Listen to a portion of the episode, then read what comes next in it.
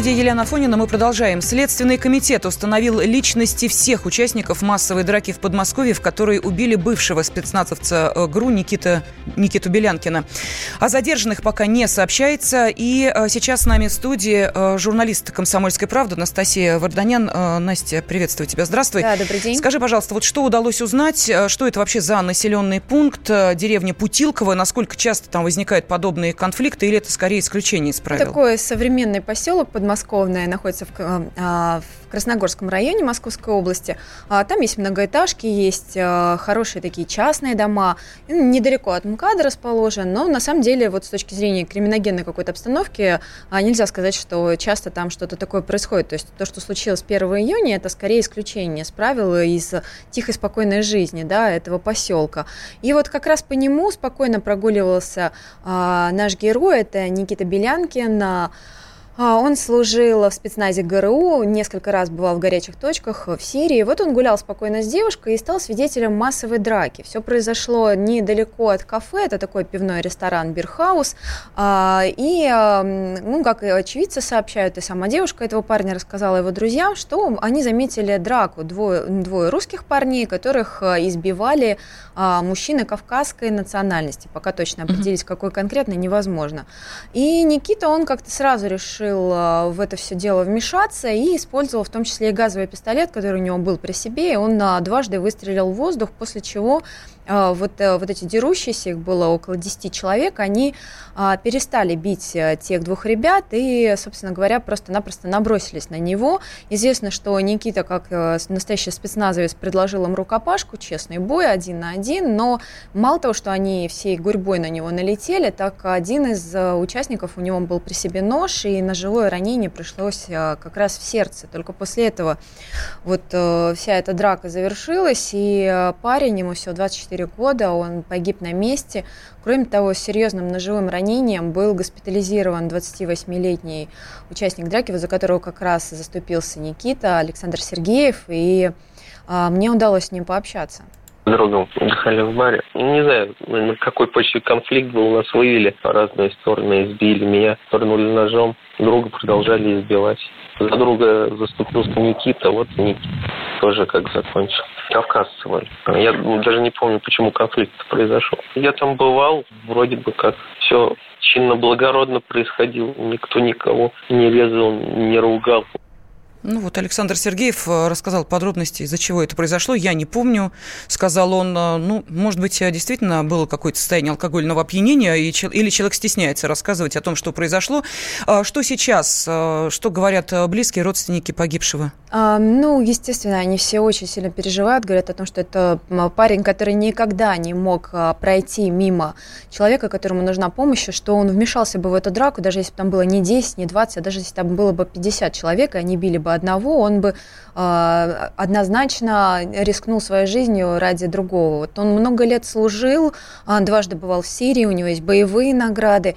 И э, вот буквально полгода назад у него кон- закончился контракт с Минобороны, и он э, выбирал, какой же путь в дальнейшем выбрать. И вот э, друзья рассказывают, что он сомневался между службой в МЧС, он хотел быть спасателем, спасать людей, и между службой в Росгвардии, потому как имел, конечно же, хороший э, навык подготовки и физические способности у него были на высоком уровне.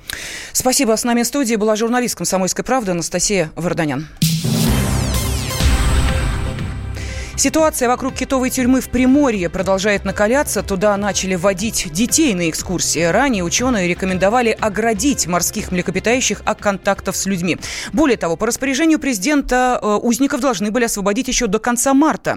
Корреспондент комсомолки Александра Шапенко передает с места событий. Местная зоозащитница Нина Зырьянова, которая часто навещает китовую тюрьму, стала свидетельницей того, как большой экскурсионный автобус и несколько машин привезли э, детей и взрослых в китовую тюрьму, так называемую. Она спросила у них, что здесь делают дети, и им ответили, что они на экскурсию. Фотографии и видео она предоставила подтверждение. Детям и взрослым не разрешали снимать, что происходит в китовой тюрьме. Даже висят афиши о том, что проводятся экскурсии в китовой тюрьме. Они сопровождаются лекциями о жизни морских млекопитающих в неволе, о белугах и о касатках. Сами отловщики отловщики пояснили, что экскурсии проводятся в рамках трехстороннего соглашения, которое заключили ученые, власти и сами отловщики. По идее, это как такая дорожная карта, которая должна помочь выпуску ксаток и белух на волю. Но сама зоозащитница считает, что наоборот эти меры приучают еще больше морских млекопитающих к людям. Это не способствует их реадаптации. То есть касатки привыкают к людям, и им становится сложно покинуть места, где они содержались, и вернуться в привычную среду обитания. Александр Шапенко, «Комсомольская правда», Владивосток.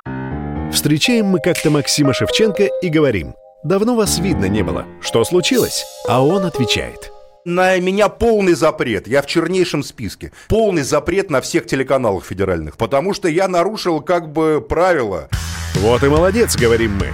Правила для того и существуют, чтобы их нарушать. А на радио «Комсомольская правда» вам всегда рады. Исключение из правил с Максимом Шевченко. Слушайте по вторникам в 8 вечера по московскому времени.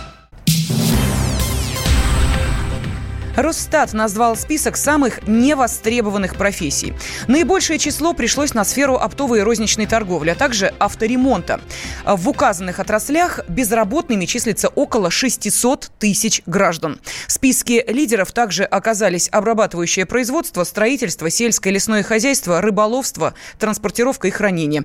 Меньше всего безработных среди сотрудников сферы водоснабжения, организации сбора и утилизации отходов. Цифры Росстата, как всегда, занижены. В России 24 миллиона безработных, многие из которых не учтены, считает экономист Михаил Беляев. У нас же есть и так называемая скрытая безработица, когда люди продолжают числиться э, на каких-то предприятиях, в каких-то сферах, а там они не получают ни зарплату, ни на работу не ходят, а продолжают числиться как официально занятые. Что касается нашей безработицы, то тут цифры все очень условные. Безработица, она регистрирует только то, что видит статистика, то есть то, то, есть то что э, было изначально зарегистрировано официально. Значит, вот сюда очень хорошо подходит розничная торговля. Все торговали, все строили, все делали ремонты. И вот эта сфера, она втянула достаточно много рабочих рук. А сейчас она стала сужаться, особенно сфера торговли. Показательная, потому что часть перешло в сферу интернет-торговли, и уже столько рабочих рук не надо. Часть, особенно мелких вот таких розничных торговых точек, они закрылись, их вытеснили крупные сети. Люди оказались за бортом официальной занятости. В настоящее время огромной популярностью среди работодателей пользуются менеджеры, рассказала создатель сайта «Вакансии для хороших людей» Ирина Контарева менеджеры по продажам в любой сфере, да, и в медийной, и около медийной, они по-прежнему пользуются дикой популярностью. Но я имею в виду, что они нужны всем, их очень сложно найти, хороших продажников, да, их в основном, ну, кто занимается этим, говорят, надо воспитывать своих и так далее. Вот если вы менеджер по продажам, то, в принципе, вы без работы не останетесь. И это однозначно. Но пока это вот не меняется. Ну а также Росстат сообщил, что без работы не останутся, то есть наибольший дефицит высококвалифицированных работников наблюдается в области здравоохранения. А, там не хватает почти 60 тысяч человек. На втором месте сфера образования. Там остаются вакантными 32 тысячи рабочих мест. В эти минуты на волну радио «Комсомольская правда» настроена Альбина Сысоева. 70-летняя сибирячка. Что такое безработица, не знает. Уйдя на пенсию, она устроилась дальнобойщиком и гоняет фуры по всей стране. Лев Немировский пообщался с молодой духом и сердцем водительницей. Альбина Сысоева всю жизнь работала кадровиком, но на пенсии захотела экстрима. Однажды вместе с мужем села в старенький МАЗ-509 и повезла продукты в Якутию. Именно так началась история 70-летней сибирской дальнобойщицы. Пенсия и нежелание ждать дома мужа стало лучшим мотиватором. Это даже не увлечение, говорит Альбина. Сначала, конечно, не очень нравилось, потом втянулась, потом стало интересно, ситуации какие-то. Ну и видно все-таки какой-то мере адреналин. Чего-чего адреналина в пути хватает. То фура горит прямо на ходу, то братки норовят ограбить, то застреваешь посреди тайги в 50 градусов мороза. Все, что случается в дороге, Альбина фотографирует и красочно все описывает в блоге и своих книгах. Ко внештатным ситуациям сибирячка всегда готова. Не было страшно. Я как-то с мужем езжу в этом отношении спокойно. Я не боялась, что мы где-то сломаемся, станем. Мы же опытные уже, у нас все необходимое было. Э, та же э, чудо-печка, пила на всякий случай, мало ли что, где-то чего-то все заглохнет, а 50 градусов, да, ну, там же можно и замерзнуть запросто, и были, что замерзали. I know I'm better off alone. Но все предусмотреть невозможно. Зимник – это непривычное гладенькое шоссе, покрытое асфальтом, а замерзшие реки, болота, ухабистые тропки в тайге. По ним ездят с декабря по апрель, а летом этой дороги вообще не существует. Экстремно зимники каждый день, иногда случаются травмы. Я и в ДТП была, и у меня был перелом позвоночника. Но это было в третьем году. И так нелепо даже, можно сказать, э, получилось. Просто речку проходили, она была пустая. Но если ДТП хоть и страшно, но достаточно знакомо, то вот погоня от братков, которые собирают дань на зимниках для современного человека как минимум необычно. Такие вещи только по телевизору показывают, но вот для Альбины это реалии жизни. Да, нас преследовали, два раза преследовали. Мы ездили в сторону Якутска, возили коммерческие грузы. Думали, что мы с деньгами, а мы вообще у нас были только на барже деньги даже про, на продукты денег не было. Но они думали, что мы с деньгами сдали груз, едем назад, пустые коммерческие груз. Нам повезло с тем, что грейдер был высокий, и мы их не пропустили вперед. Из-за того, что муж получил травму, на следующий год супруги не поедут в рейс. Но сейчас Альбине Сысоевой есть чем заняться. Она планирует разобрать бумаги и печататься. Сибирячка пишет не только про свои путешествия, но и детские сказки. Лев Немировский, Комсомольская правда, Иркутск. Make good for all the nasty tricks you pull. Seems like we're making up more than we're making love. And it always seems you got something on your mind other than me. Girl, you got to change your crazy ways. You hear me? Say you're leaving on a 7:30 train and that you're heading out to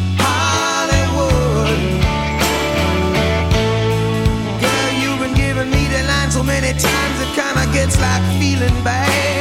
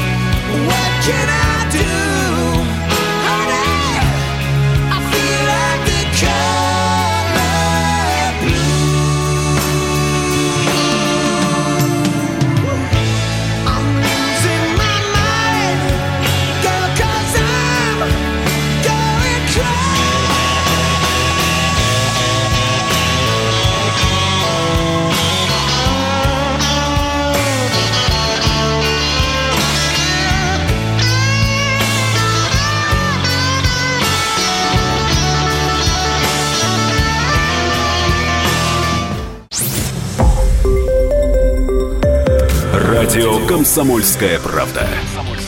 Более сотни городов вещания и многомиллионная аудитория. Керчь 103 и 6 FM. Эм. Севастополь 107 и 7 FM. Эм. Симферополь 107 и 8 FM. Эм. Москва 97 и 2 FM. Слушаем всей страной.